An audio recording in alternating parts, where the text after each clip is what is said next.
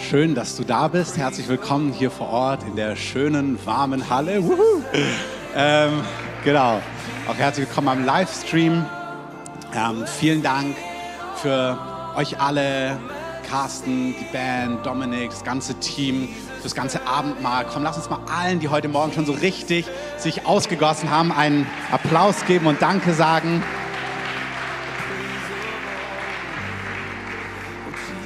Wir wollen euch so kurz einleiten, möchte ich euch ein, zwei Gedanken weitergeben.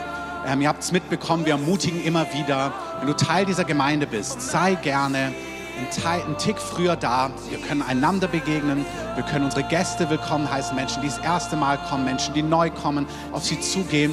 Und dann wollen wir aber auch, wir hatten das Beta-Treffen vor zwei Wochen, Carsten hat es so schön beschrieben, hey, wenn du einen Termin hättest mit keine Ahnung, ob du politisch oder sportlich oder künstlerisch eher interessiert bist, wer dich jetzt hier zieht, ob es der Nationalspieler ist oder ob es der Kanzler ist oder die ehemalige Kanzlerin oder irgendein Hollywood-Star. Aber wenn du dort einen Termin hättest und der würde um 10.30 Uhr starten, oh, I promise, du wärst nicht um 10.40 Uhr da. Du wärst um 10.20 Uhr da, damit ja nichts dazwischen kommt. So. Und wenn uns das möglich ist, weil du jetzt nicht gerade das dritte Kind bekommen hast und das waren auch noch Zwillinge und so weiter und so fort, dann ermutige ich dich, dass ihr wirklich sagt, nein, wir wollen gemeinsam als Gemeinde um 10.30 Uhr hier stehen und anfangen, Jesus anzubeten. Wir wollen die Zeit auskaufen, wir wollen ihn ehren. Wir, wir singen ja nicht Lieder, weil man Lieder singt, sondern wir kommen ja zusammen, weil wir sagen, Jesus, König aller Könige, wir beten dich an. Hier sind wir. Wir wollen die ganze Zeit gemeinsam nutzen. Wir wollen gemeinsam reingehen und dann wollen wir den Heiligen Geist äh, sich bewegen lassen, hören, was der Herr sagt und einfach den ganzen Raum geben. Amen. Und deswegen auch, ihr habt es gemerkt, wir haben einfach Raum. Das Ziel ist, wir beten ihn an und dann schauen wir, was er tut. Und ich liebe es, wenn die Gegenwart Gottes da ist und sie ist da. Amen.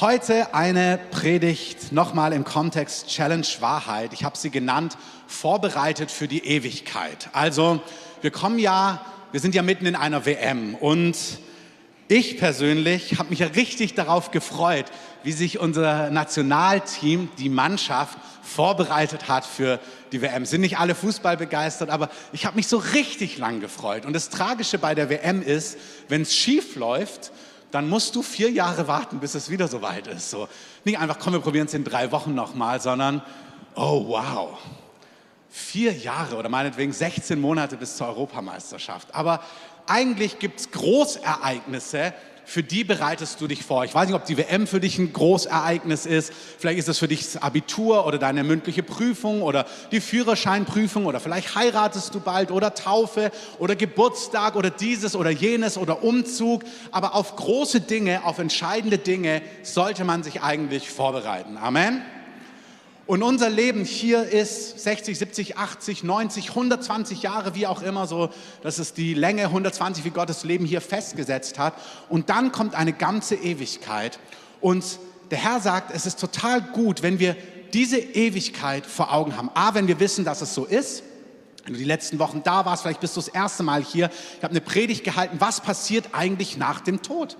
Das ist eine total gute und relevante und wichtige Frage. Was passiert eigentlich nach diesem Leben? Was kommt eigentlich dahinterher? Weil wenn es da was gibt, und da gibt es was, dann macht es Sinn, darüber Bescheid zu wissen und sich darauf vorzubereiten. Amen. Und Advent bedeutet ja, heute ist der zweite, Ankunft. Ähm, wir denken daran, dass Jesus gekommen ist vor 2000 Jahren. Wir denken daran, dass Jesus kommt zum Zeitpunkt X. Jesus kommt wieder. Aber es ist auch ein Ankommen des Herrn in unseren Herzen. Und die Wahrheit ist, wir alle werden auch eines Tages vor dem Herrn ankommen, Advent. Und das hat mit dieser Ewigkeit zu tun. Also schauen wir uns ein paar Sachen im Wort Gottes gemeinsam an dieser Tag, wo wir alle vor Gott stehen eines Tages, und es ist wichtig, ob du Gott schon richtig lange kennst oder vielleicht heute das erste Mal hier bist, es kommt ein Tag, da werden wir alle vor Gott stehen, jeder einzelne von uns. Da kannst du nicht sagen, oh, das wähle ich ab oder das ist nicht so mein Ding, so wie Chemie irgendwie nach der 10. oder 11., sondern jeder wird am Tag des Herrn vor ihm stehen. Und das Interessante ist, die Bibel sagt, Ihr könnt mal hinter, ihr seht es hinter mir, in Joel 3, Vers 4, da wird dieser Tag beschrieben und da heißt es, die Sonne wird sich in Finsternis verwandeln und der Mond in Blut, bevor der Tag des Herrn kommt, der große und furchtbare. Und dann denkst du, oh, der Große und Furchtbare. Also ist er groß und furchtbar oder ist er groß oder furchtbar? Ähm, groß und furchtbar. Der Tag ist wirklich beides. Wenn du dir die Worte anschaust, es ist ein Tag, der alle anderen überragt. Es wird ein großartiger Tag. Auf der anderen Seite wird es auch ein furchtbarer, es wird manchmal auch übersetzt, ein schrecklicher Tag.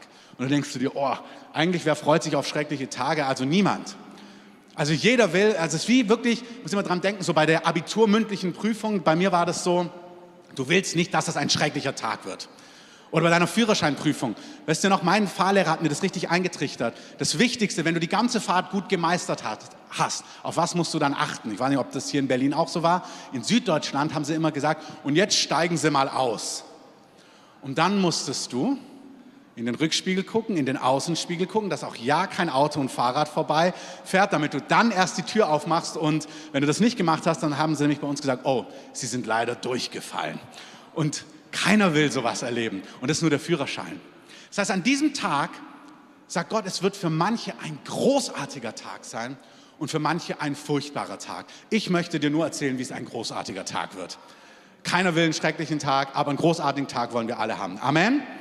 Also wir wollen einen großartigen Tag haben und deswegen schreibt der Autor des Hebräerbriefs, er erinnert uns nochmal, die Bibelstelle habt ihr vor einigen Wochen gesehen, ähm, das Sie einblenden.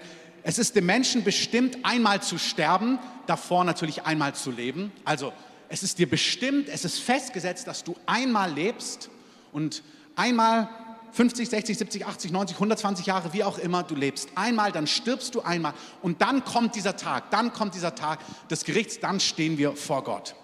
Und Paulus sagt an einer Stelle im ersten Korintherbrief, dass es total wichtig ist, dass wir das wissen, dass wir diesen Tag vor Augen haben. Und er nimmt dann ein Gleichnis, er beschreibt etwas. Wir lesen das in 1. Korinther 3, auch das könnt ihr hinter mir sehen.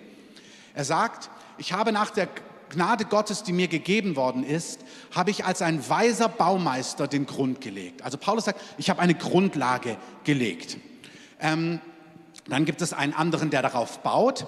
Jeder aber sehe zu, wie er baut. Also stell dir mal vor, ich würde dir so ein Fundament gießen, irgendwo ein Baugrundstück geben und ich sage, ich lege das Fundament in der Quadratmeterzahl, das ist das Fundament und jetzt darfst du darauf bauen, was du möchtest. Du kannst da ein kleines Schwedenhaus drauf bauen, du kannst da eine Villa drauf bauen, du kannst da mehr Generationen drauf bauen, du kannst es aus Holz bauen, du kannst es aus Beton bauen, du kannst es super ökologisch bauen, dass es schön atmet, wie auch immer. Der Grund ist gelegt und du darfst jetzt darauf bauen. Das sagt Paulus. Er sagt, wenn ihr zum Glauben gekommen seid, dann wurde ein Grund gelegt. Und dieser Grund, so lesen wir hier, ist Christus Jesus. Also, ich habe als weiser Baumeister einen Grund gelegt. Ein anderer baut darauf. Jeder aber sehe zu, wie er darauf baut. Denn einen anderen Grund kann niemand legen, außer dem, der gelegt ist, welcher ist Jesus Christus. Also Jesus, das Leben mit Jesus. Wenn du Ja gesagt hast zu Jesus, dann hast du schon mal ein richtig gutes Fundament. Amen? Dann ist es sehr gut. Und dann sagt, und jetzt kommt dein Leben. Dein Leben mit Gott. Und jetzt sagt er, dein Leben mit Gott ist, wie im Bild, du entscheidest jetzt, was du jetzt baust. Das heißt, anders gesprochen, was tust du jetzt mit deinem Leben? Gott hat dir ein Leben geschenkt, das ist, was wir im Advent, was, an was wir denken, dass Gott die Menschen so sehr geliebt hat, dass er sagt, hey, ihr alle, ich liebe euch so sehr, ich, ich werde mein Leben für euch geben, so damit jeder Einzelne mit Gott versöhnt sein kann, ein Leben mit Gott leben kann, ein ewiges Leben haben kann. Und bis die Ewigkeit kommt, ist die Frage, was machst du hier in diesem Leben damit? Und dann sagt er, jeder baue, ähm, jeder achte darauf, wie er baue, Vers 12. Wenn jemand auf den Grund Gold, Silber, kostbare Steine, Holz, Heu, Stroh baut, so wird das Werk eines jeden offenbar werden. Denn der Tag wird es klar machen, weil er in Feuer offenbart wird. Also er sagt hier, du kannst jetzt bauen und zwar mit Gold, mit Silber, mit kostbaren Steinen oder du kannst bauen mit Stroh und mit Heu und mit Holz. Und dann sagt er, und dann kommt der Tag, und dieser Tag, der große oder der furchtbare, aber an diesem Tag wird sichtbar werden, was du gebaut hast, wie du dein Leben eingesetzt hast, weil er sagt, dieser Tag wird ein Tag von Feuer sein. Also ist alles Bildsprache. Also stell dir das Haus vor, das du gebaut hast, und dann kommt jemand mit der Fackel und sagt, wir wollen mal schauen, mit was für einem Material du gebaut hast. Manchmal denkt man sich, oh, das klingt so ein bisschen herausfordernd, aber da der Tag ja eh kommt und wir im Advent sind, wo wir denken über, hey, Ankunft, natürlich erstmal jetzt Jesus kommt und rettet und liebt und heilt und verändert Menschenleben. Da werden wir auch nächste Woche, ist Werner Nachtigall da, da werden wir hören, wie, Mensch, wie Gott Menschen rettet und liebt und heilt und befreit und Dinge wunderbar macht. Aber eines Tages stehen wir vor ihm und dann, dieser Tag kommt auch, Advent, Ankunft. Und dann sagt er, wird Feuer angelegt werden. Und dann werden wir sehen, mit was wir gebaut haben. Ich meine, das Bild ist schon klar. Wenn es Holz und Heu und Stroh ist, dann verbrennt das Haus. Wenn es Gold und kostbare Steine und Silber ist, dann lesen wir hier in Vers 14, wenn jemandes Werk bleiben wird, das er darauf gebaut hat, also so wie er sein Leben eingesetzt hat, so wird er Lohn empfangen. Wenn jemand das Werk verbrennen wird, so wird er Schaden leiden, er selbst aber wird gerettet werden, doch so wie durchs Feuer. Okay, über Vers ähm, 15 möchte ich mir gar keine Gedanken machen in gewisser Form. Er sagt, es kann sein, dass die Dinge verbrennen, dann wirst du gerettet, das heißt, du bist die Ewigkeit bei Gott, was wunderbar ist, aber da ist nichts vorzuweisen, weil das Haus verbrannt ist. Deswegen sagt er, aber wenn das Werk bleibt, hey, dann wirst du an diesem Tag Lohn empfangen. Und wenn ich so ein Gleichnis lese, dann denke ich mir immer, hä, dann, also die Frage, die ich mir stelle, ist, okay, was ist dann Gold? Also was ist Gold? Was ist kostbare Steine? Was ist Silber? Und was ist Holz? Und was ist Heu? Und was ist Stroh? Also wir wollen uns kurz anschauen heute, was ist Gold? Und was ist Holz? Und was ist Heu? Und was ist Stroh? Ähm, Paulus sagt was ganz Entscheidendes. 1. Korinther 15, Vers 19. Er sagt uns, und das ist wichtig, Freunde, ihr seht es hinter mir, wenn wir, wir alle, die wir zu Jesus gehören oder bald zu Jesus gehören, weil du sagst, ja, ich will mich auch mit Gott versöhnen, ich will auch, dass Gott Herr in meinem Leben ist. Er sagt, wenn wir allein in diesem Leben auf Christus gehofft haben, so sind wir die elendsten von allen Menschen. Das ist irgendwie eine krasse Aussage. Er sagt, hey, wenn deine Perspektive nur um dieses Leben geht, dann bist du eigentlich einer von den elendsten Menschen. Du denkst, hä, warum? Gucken wir uns Kontext an. Paulus schreibt ein paar Verse weiter, Vers 30, auch hier hinter mir.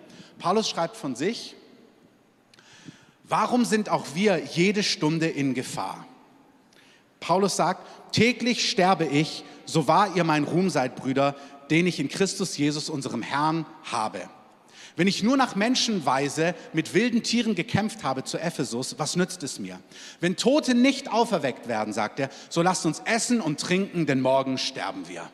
Irrt euch nicht. Schlechter Umgang verdirbt gute Sitten. Werdet in rechter Weise nüchtern und sündigt nicht, denn manche sind in Unwissenheit über Gott. Zur Beschämung sage ich es euch. Okay, also gucken wir uns mal das kurz an. Paulus sagt, wenn ich nur in diesem Leben also wenn, ich in diese, wenn es nur dieses Leben gibt, nur dieses Zeitalter, nur die 50, 60, 70, 80, 90 Jahre, dann macht das Leben, was Gott uns vorlegt, wo er sagt, hey, das ist wichtig, keinen Sinn, dann wären wir die elendsten Menschen. Also wenn es nur um diese 50, 60, 70 Jahre geht, dann gibt es Dinge, wo Gott sagt, die sind enorm wichtig, die würden gar keinen Sinn machen, weil wenn dieses Leben vorbei ist, dann hätten wir aufs falsche Pferd gesetzt. Er sagt aber, es gibt Dinge, die sind Gott so wichtig und wenn wir auf diese Dinge achten und so leben, dann werden die einen richtig gewaltigen Lohn haben eines Tages. Und er fordert uns auf, heute so zu leben, weil wir eben nicht nur diese 50, 60, 70, 80, 90 Jahre haben, sondern wir leben für eine Ewigkeit. Und es kommt der Tag, wo Gott sagt, ich will dich belohnen. Das ist total wichtig. Manchmal haben wir das Gefühl, Gott ist so einer, der sagt, der am liebsten mit Rotstift alles durchstreicht. Also habt ihr auch so das Gefühl, ich hatte das Gefühl, manchmal meine Deutschlehrer, die suchen geradezu die Fehler. Ähm, Fehler und noch einer und falsche äh, Kommasetzung und nicht gut formuliert. Einer meiner Deutschlehrer, der hat mich wirklich nicht gemocht. So Buchinterpretation, kennt ihr das? Wo die Lehrer ganz festgelegt sind, wie das Buch interpretiert werden soll. Und dann, also manche Lehrer, und ich habe es ein bisschen anders interpretiert und es war immer, hat ihm nicht gefallen, aber ich fand es gut, wie ich es interpretiert habe. Aber immer, nein, das meint es nicht. Und, aber wenn du das gelbe Reklamheftchen durchgelesen hast, dann, dann konntest du ihm das sagen, was er hören wollte. Aber der Herr ist nicht so. Der Herr, der Herr will nicht mit Rotstift so viel wie möglich durchstreichen. Der Herr will dein Leben durchschauen und sagen, überall, wo ich dich belohnen kann, will ich dich belohnen. So ist unser Vater im Himmel. Unser Vater im Himmel ist der, der sagt, ich habe euch mal von, meinem, von einem Mathelehrer unserer Schule erzählt, der eine Schülerin nach vorne gerufen hat, eine Mathegleichung hat lösen lassen. Ähm, ihre Gleichung war eine Katastrophe, also es war völlig falsch. Er wusste aber, dass sie gut malen kann. Und dann hat er gesagt, mal malen Frosch. Und wir haben alle geguckt, hä? Wieso jetzt einen Frosch malen? Und dann malt sie einen Frosch, doch, doch, mal, mal. Und dann malt sie einen Frosch, nimmt die Mathegleichung und dann sagt er zu ihr im schönen Schwäbisch, der Frosch ist gut. Ähm, das hat bedeutet, deine Mathegleichung ist eine Katastrophe, aber anstatt ihr das zu sagen, hat er ihr gesagt, hey, der Frosch ist gut. Und der Herr ist auch ein bisschen so. Der Herr liebt es, alles zu finden, wo er dich belohnen kann, wo er dich feiern kann, wo er sagen kann, hey, das ist richtig stark. Das, was ich heute mit euch teilen möchte, ist nicht Druck, ist nicht, es kommt dieser Tag und hey, streng dich mal an.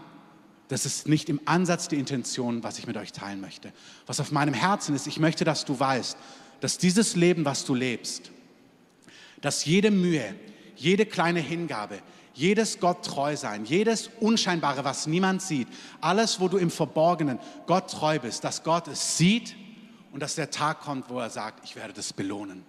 Du lebst nicht nur für dieses Zeitalter, für diese Jahre in diesem Leben, sondern du lebst für ein anderes Zeitalter. Und alles, wo du im Verborgenen, wo du vor Gott aufrichtig für Gott lebst, wo du dein Bestes gibst, das ist Gott nicht verborgen. Und Gott sagt, mach weiter so, du wirst großen Lohn haben. Amen. Also diese Predigt soll nicht dir Druck machen, sie soll dir zeigen, dieser Tag kommt, aber sie soll vor allem dir Gewissheit geben, dass dein Leben, was du lebst, in Aufrichtigkeit vor Gott einen richtigen Unterschied macht. Amen. Wenn du ein Leben lebst, was nicht aufrichtig vor Gott ist, dann darfst du auch Druck machen. Ähm, weil dann merkst du, oh, es kommt dieser Tag, vielleicht sollte ich Dinge nachjustieren. Aber die Mehrheit hier, wir lieben Gott leidenschaftlich und radikal und Gott möchte dich küssen und möchte dein Leben belohnen. Amen. Also wir sagen es noch einmal. Paulus sagt hier, wir brauchen eine Ewigkeitsperspektive. Und dann sagt er ein paar praktische Sachen. Bitte nochmal 1. Korinther 15, Vers 30. Paulus sagt, guck mal, mein Leben, ich bin ganz viel in Gefahr. Also Gott hat ihn in einen Lebensstil hineingesetzt, wo er richtig herausgefordert ist. Er hat Gefahr. Dann sagt er, ich sterbe täglich. Gucken wir uns gleich an. Also da ist tägliches Gefühl, dass ich gewissen Dinge sterbe. Dann sagt er, ich musste sogar mal mit wilden Tieren kämpfen bei Ephesus. Keine Ahnung, ob er mit Löwen, mit Bären oder Skorpionen, keine Ahnung. Er sagt aber, ey, Gott hat mir da einen Auftrag gegeben und im Natürlichen war das richtig brenzlig. Ey, wenn es kein ewiges Leben gäbe, wenn es keinen Tag gäbe, wo Gott mich belohnen würde, dann würde Gefahr wählen, täglich inneres Sterben, Kämpfen mit wilden Tieren überhaupt gar keinen Sinn machen. Dann sagt er, wisst ihr was, dann wäre das Beste, lasst uns essen und trinken, erkläre ich gleich, ey, morgen sterben wir. Dann wäre es viel besser, sein Leben, seine Zeit, seine Energie ganz anders einzusetzen, weil hey, es lohnt sich sowieso nicht, anders zu leben. Aber er sagt, nein, so ist es nicht. Irrt euch nicht. Irrt euch nicht. Werdet in rechter Weise nüchtern unser Leben hat eine Ewigkeitsperspektive. Amen. Ich sage kurz was zu diesen Punkten. Bitte lasst sie einfach hinter mir stehen. Ihr könnt ja immer so ein bisschen kurz wieder diese 1. Korinther 15, Vers 30 Folie machen und dann mal wieder mich und dann wieder die Folie und dann wieder mich, weil wir bleiben an dieser Stelle. Paulus sagt als erstes, ich bin in Gefahr. Hey, ich weiß nicht, du bist wahrscheinlich jetzt gerade nicht in Lebensgefahr hier in Deutschland, wenn du die Predigt von hier aus anhörst oder hier sitzt. Du bist höchstwahrscheinlich nicht in Lebensgefahr wie Paulus. Aber Paulus sagt, ich bin in meinem Alltag in Situationen, die fühlen sich für mich herausfordernd und gefährlich und bedrängend an. Und vielleicht bist du in Situationen, die sich herausfordernd anfühlen. Vielleicht hat Gott dir was vorgelegt, wo du merkst, Gott ruft dich in eine andere Stadt, an einen anderen Ort, in ein anderes Land. Gott ruft dich in einen Beruf. Gott ruft dich in Aufgaben hinein, wo du spürst, oh, das fühlt sich herausfordernd, gefährlich und bedrängend an. Aber Gott hat dich da reingerufen. Vielleicht ist deine Familie bedrängend. Manche empfinden ihre Familie als bedrängend. Ähm, und du spürst aber, hey, Gott hat mich da reingestellt. Oder den Beruf oder dein Job oder deinen Vorgesetzten oder deine Arbeitskollegen oder den Sachbearbeiter beim Jobcenter und du denkst, oh, das fühlt sich für mich herausfordernd an. Und Paulus sagt, in diesem Alltag, dort wo du lebst, hab Ewigkeitsdinge vor Augen. Du bist vielleicht in Situationen, die dich herausfordern. Wir sehen es gleich. Er sagt, bleib in diesen Dingen drin. Wisst ihr, manchmal Wir sind in dieser Welt und unser Ziel ist manchmal, dass wir sagen, alles, was herausfordernd, was bedrängend, was unangenehm ist, dass es einfach verschwindet. Aber Gott möchte, dass wir in diesem Leben, in manchen Herausforderungen, Dingen, die uns bedrängen, dass wir ein Leben leben mit Entscheidungen, mit Dingen in unserem Herzen, die so einen Unterschied machen, dass Gott sagen kann, hey, das will ich belohnen. Erfolgreich bei Gott eines Tages ist nicht mein Haus, mein Auto, meine Yacht, mein Tennisplatz, mein dieses, mein jenes, sondern an diesem Tag werden ganz andere Dinge entscheidend sein. Und Paulus sagt, ich bleibe in diesen Dingen drin, Dinge, die du vielleicht wie Gefahr empfindest. Zweitens, er sagt, ich sterbe täglich.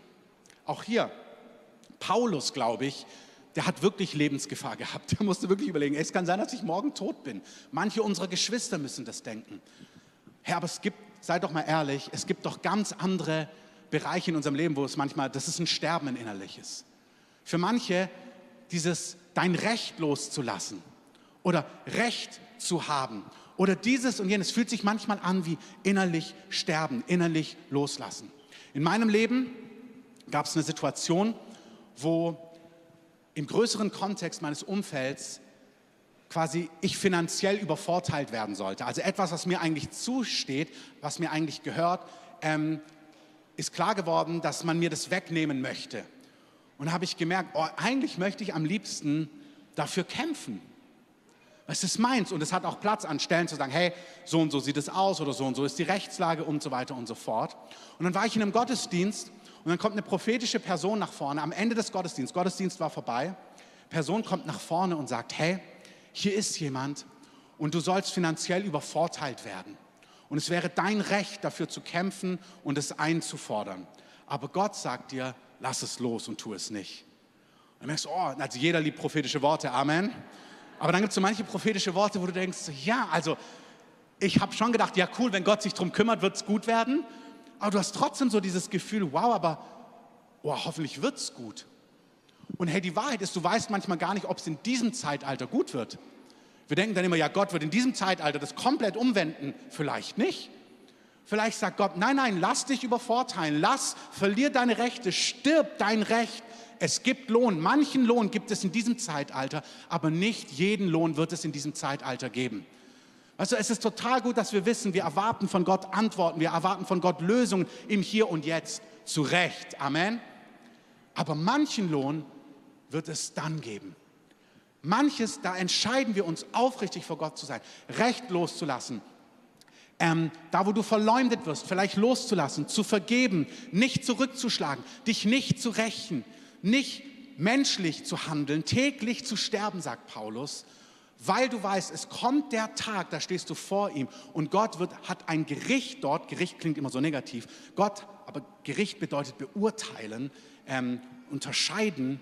Gott wird alles unterscheiden, Gott wird alles sehen und überall, wo du dich aufrichtig vor Gott positionierst, wird Gott dich entlohnen und belohnen und das wird sich lohnen. Amen.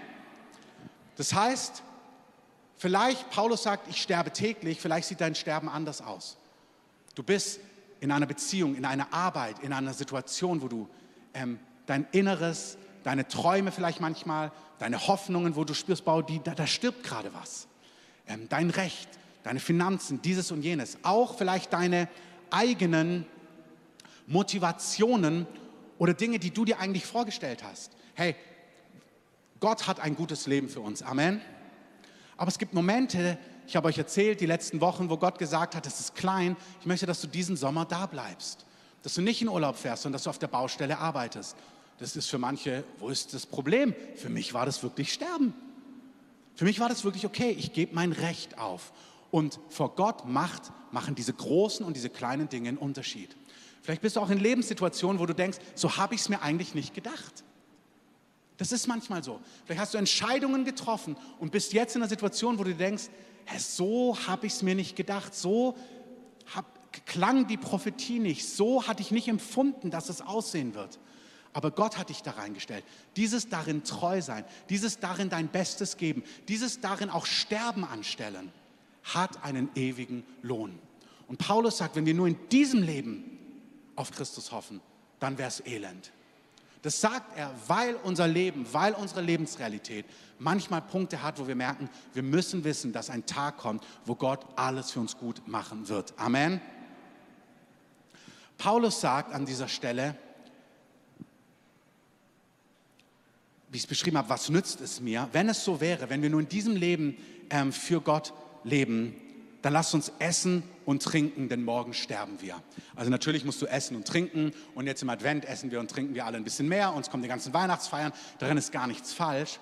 Aber was Paulus hier sagt, ist, wenn du nur für dieses Zeitalter lebst, weißt du was, dann iss und trink, dann gucken, dass nur deine Bedürfnisse gestillt werden. Das ist, was er sagt. Dann iss einfach, damit du satt wirst und das ist nicht nur körperlich satt, sondern nimm einfach nur Dinge in Kauf, die dich irgendwie satt machen die dich befriedigen, ähm, wo es einfach nur um dich geht, damit deine Seele satt ist, dann denk nur an dich, denk nur an Dinge, die dir Spaß machen, denk nur an die Dinge, die in diesem Zeitalter einen Unterschied machen und vergiss das andere. Trink, damit du keinen Durst mehr hast. Und hier geht es nicht nur um Essen und Trinken, sondern es ist eine Lebensführung.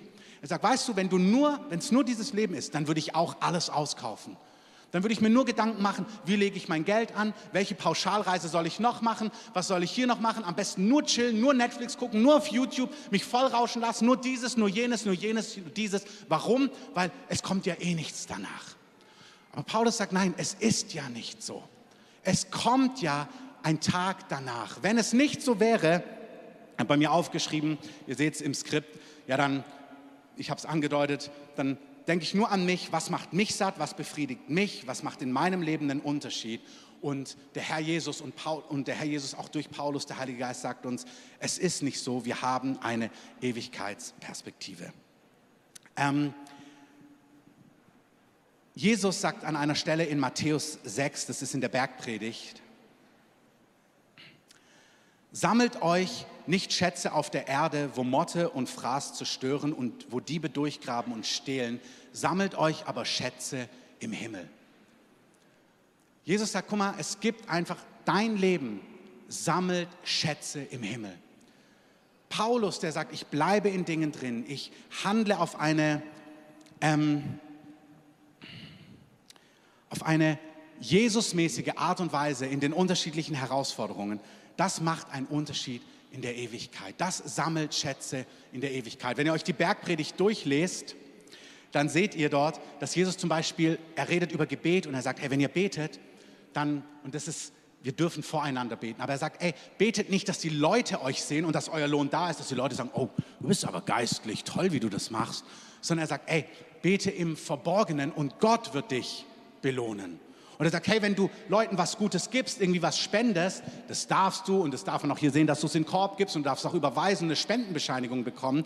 Aber er sagt, unsere Motivation ist nicht, dass wir es so tun, dass Leute das sehen, sondern wir tun die Dinge im Verborgenen. Warum? Damit unser Vater, der im Verborgenen sieht, uns belohnt. Also Gott sagt, mein Herz ist dich zu belohnen. Dort, wo du von mir Dinge tust, dort, wo du drin bleibst, dort, wo du glaubst, dort, wo du liebst, dort, wo du treu bist, dort, wo du dich hingibst, dort, wo du dein ganzes Geld nicht in die noch nächste Reise und noch nächste Reise und noch nächste Reise investierst. Und bitte hört's richtig, an einer Reise ist nichts falsch, an einer Pauschalreise ist auch nichts falsch, an ins Wellness-Studio gehen ist auch nichts falsch, aber da, wo Menschen sagen, nein, ich ordne mein Leben und meine Zeit so ein, dass ich nicht mein, weißt du, manchmal Leute haben gesagt, ja, wenn ich meinen ganzen Zehnten angelegt hätte, ja, wenn ich meinen ganzen Zehnten angelegt hätte, wenn ich das alles zurückgelegt hätte oder in Aktien investiert hätte oder dieses und jenes, so könnte man denken. Aber hey, da wo du Geld nimmst und ins Reich Gottes investierst, da wo du Zeit nimmst und eine Extrameile gehst, dort wo du in Herausforderungen drin bleibst, dort wo du auf dein Recht verzichtest, dort wo du vergibst, dort wo du liebst, dort wo du im Verborgenen betest, dort wo du dieses und jenes tust. Gott sagt, es ist alles, alles, alles notiert. Du hoffst nicht nur in diesem Leben auf mich, du hoffst in der Ewigkeit auf mich und ich habe einen Lohn für dich. Und das ist wichtig. Das ermutigt uns an Stellen, drin und dran zu bleiben. Ich habe das so empfunden vor dieser Adventszeit, dass eben manche auch hier sind, die betrübt sind über Dinge, die einfach Entscheidungen getroffen haben und es ist nicht so aufgegangen wie gedacht. Oder du hast Gott vertraut für Heilung oder einen Durchbruch oder einen Partner in diesem Jahr und es ist vielleicht noch nicht so gelaufen, es ist noch nicht da. Aber du warst Gott treu. Du bist vielleicht reingeblieben und hast gewisse Schritte bist du nicht gegangen. Und jetzt sitzt du da gefühlt, sagst, toll, da hätte ich eine Beziehung gehabt. Aber ich habe mein Herz ausgerichtet, um Gott treu zu sein, um Gott zu ehren. Und es fühlt sich an, wie die Gleichung geht nicht auf. Und ich möchte, dass du weißt, die Gleichung geht 100 Prozent für dich auf. Nicht nur in der Ewigkeit. Manchmal sind wir hier, aber wir sind in einem Moment, wo jetzt fühlt es sich noch nicht gerecht an. Es fühlt sich so an, als ob es nicht stimmt. Und ich spüre, wie der Heilige Geist sagt, überall, wo du mir vertraut hast, überall, wo du in Dingen drin bist, überall, wo du im Verborgenen dieses und jenes, hey, du darfst erwarten, dass Gott ihm hier und jetzt antwortet. Amen.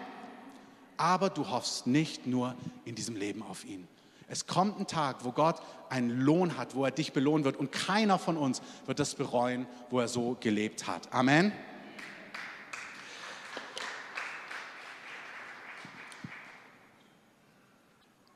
Werde es anders abschließen als geplant. Manche denken sich, ah ja, wenn du so leben musst, dann musst du irgendwie alles verkaufen und am besten Missionar werden irgendwo in einem Land, wo es ganz kompliziert ist, aber vielleicht wo am besten noch Kannibalen sind und alles Mögliche, damit es irgendwie auch ein richtiger Preis ist und richtige Hingabe ist und dieses und jenes und jenes und dieses. Aber das, was wir gerade, also weißt du, wie Paulus, ich sterbe täglich, täglich in Gefahren, ich kämpfe mit wilden Tieren, also wow, und ich hoffe nicht nur in diesem Leben auf Christus, sondern dann in der Ewigkeit. Und natürlich stimmt es. Aber der Geschäftsmann, der im Risiko, in Gefahren steht, der investiert, der überlegt, wie er ein guter Geschäftsmann ist, ein, ein guter ähm, Vorgesetzter für seine Mitarbeiter, der Risiko geht hier in dieser Welt, der dabei wahrhaftig ist und nicht schummelt. Und obwohl alle sagen, na, wenn du es ein bisschen schwarz machst und hier und da, dann klappt es besser, sondern er sagt, nein, ich mache es wahrhaftig und ich mache es ordentlich und ich mache es hingegeben. Hey, das ist genau das Gleiche. Das ist täglich in Herausforderung, in Gefahr, in Bedrängnis, anders gelagert, aber du sagst, nein, ich mache es gottesfürchtig für den Herrn und vor dem Herrn. Das heißt, auf dieser, ihr seht es auf der Folie, es geht um den Kern. Das, was Paulus hier beschreibt, ist, er beschreibt ein Leben von Hingabe, von Selbstlosigkeit, von einem größeren Ziel, das er vor Augen hat, ein, ein Leben von Disziplin und ein Leben von Überwinden von Sünde. Dazu musst du nicht Missionar bei den Kannibalen werden oder dort, wo es ähm, gefährliche Tiere gibt, sondern Gott sagt, dort, wo du bist, der Kern ist darum, wie lebst du dein Leben in deinem Verantwortungsbereich? Wie lebst du dein Leben? Eine Mutter, die sich ihrem Kind hingibt, äh, das ist schon auch Hingabe. Elternsein ist Hingabe. Wenn du zwei, drei hast, das ist Hingabe, da zu lieben, in Geduld zu wachsen, dich, wo andere können weg, du, du, du investierst dich, du bist da, wir haben es gehört, so ein Müttercafé, wo sie mal in Ruhe Kaffee trinken können. Das wirkt dann, naja, nicht wie Paulus, der stirbt, aber es ist ein Leben von Hingabe. Es ist ein Leben von Liebe. Es ist ein Leben von Vertrauen. Es ist ein Leben von Selbstlosigkeit. Und Gott sagt, das ist kostbar in meinen Augen. Jemand, der in der, in, in, in, in, in, der, in der Welt von, von Medien, von Kunst, von Erfolg, Schauspieler, Regisseure, Musiker, was auch immer, straight ist, klar ist, Sünde, Finsternis überwindet, sich nicht einlullen lässt, zu Jesus steht, sich nicht schämt, nicht irgendwie lügt, sondern in einer Art und Weise, die angemessen ist. Jesus bezeugt, das kann Gefahr sein. Es gibt manche Ebenen, wenn du da Jesus bezeugst, das kostet dich was. Da nicht zurückzuweichen, sondern zu stehen, Jesus zu bezeugen, klar zu sein, keine Kompromisse einzugehen. Das ist ein Leben, was vor Gott einen Unterschied macht. Das darf in Lebensgefahr sein, aber es darf auch so beschrieben sein, als Eltern, als Künstler, als Sozialarbeiter, als Sozialarbeiter, der nicht bitter wird, obwohl er sich investiert und investiert, der weiter liebt und sich weiter hingibt, als Pfleger, der für Menschen da ist, der gute Worte findet, der sich hingibt in Liebe, der betet für seine Leute, als Krankenschwester. Das sind die Dinge, wo Paulus sagt, es wirkt so unscheinbar, weil wir hören seine großen Worte.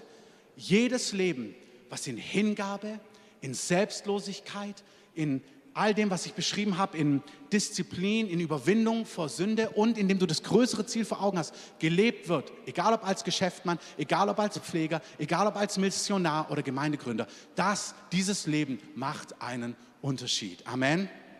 Ihr dürft als Band mal nach vorne kommen.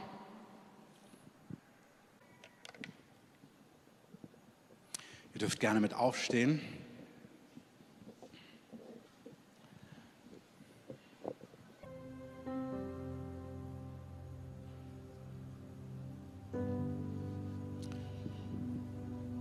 Die unter uns, die wir zu Jesus gehören. Deine Hingabe, deine Selbstlosigkeit, dein Dienen, deine liebenden Worte, deine Ermutigungen zu Menschen, dein finanziell hineingeben, dein Dranbleiben, dein im Verborgenen beten, dein Menschen vergeben, dein, dein Recht verlieren anstellen, deine Rechte loslassen, dein Leben anstellen, in den Tod geben, in Gehorsam und Jesus zu folgen, obwohl du es nicht ganz verstehst. Dein Wagen und dem Hinterhergehen im großen Risiko, egal ob als Geschäftsfrau oder als Sozialarbeiter, egal ob als Missionar oder als Pastor, egal wo du bist, all diese Dinge, das ist, wo Gott sagt, er sieht diese Dinge. Und in Momenten, wo du vielleicht herausgefordert bist, wo du vielleicht merkst, oh, lohnt sich das? Darfst du wissen, das lohnt sich. Es macht einen Unterschied. Es hilft dir, das vor Augen zu haben, um in diesen Entscheidungen, die du getroffen hast, on track zu bleiben. Nicht zurückzuweichen, nicht bitter zu werden, nicht frustriert zu werden, sondern zu sagen, nein, diesen Weg von Hingabe, von Liebe, von Vertrauen, von Glauben, dieser Weg macht einen Unterschied. Dieser Weg, der ehrt Gott und dieser Weg macht einen Unterschied. Dieser Weg hat Lohn. Jetzt in dieser Zeit, die vor uns liegt, an Weihnachten, mit weichen Herzen Menschen zu lieben, sich hinzugeben, in der Familie, darüber hinaus. Hey, diese Kleinigkeiten, die manchmal wie banal wirken, die sind nicht banal bei Gott. Ich möchte, dass wir so spüren, dieser Tag, der sagt, es wird ein großer Tag sein. Es wird ein Tag sein, wo Gott dein Leben feiern möchte, wo Gott dein Leben ehren möchte, wo Gott dich belohnen möchte und belohnen wird.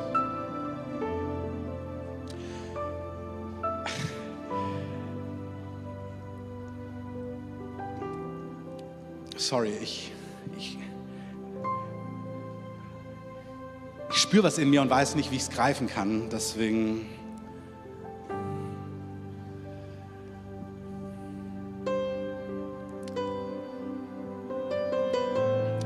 Vielleicht können wir ein Lied anstimmen, was wir einfach gemeinsam singen, wo wir Jesus anbeten.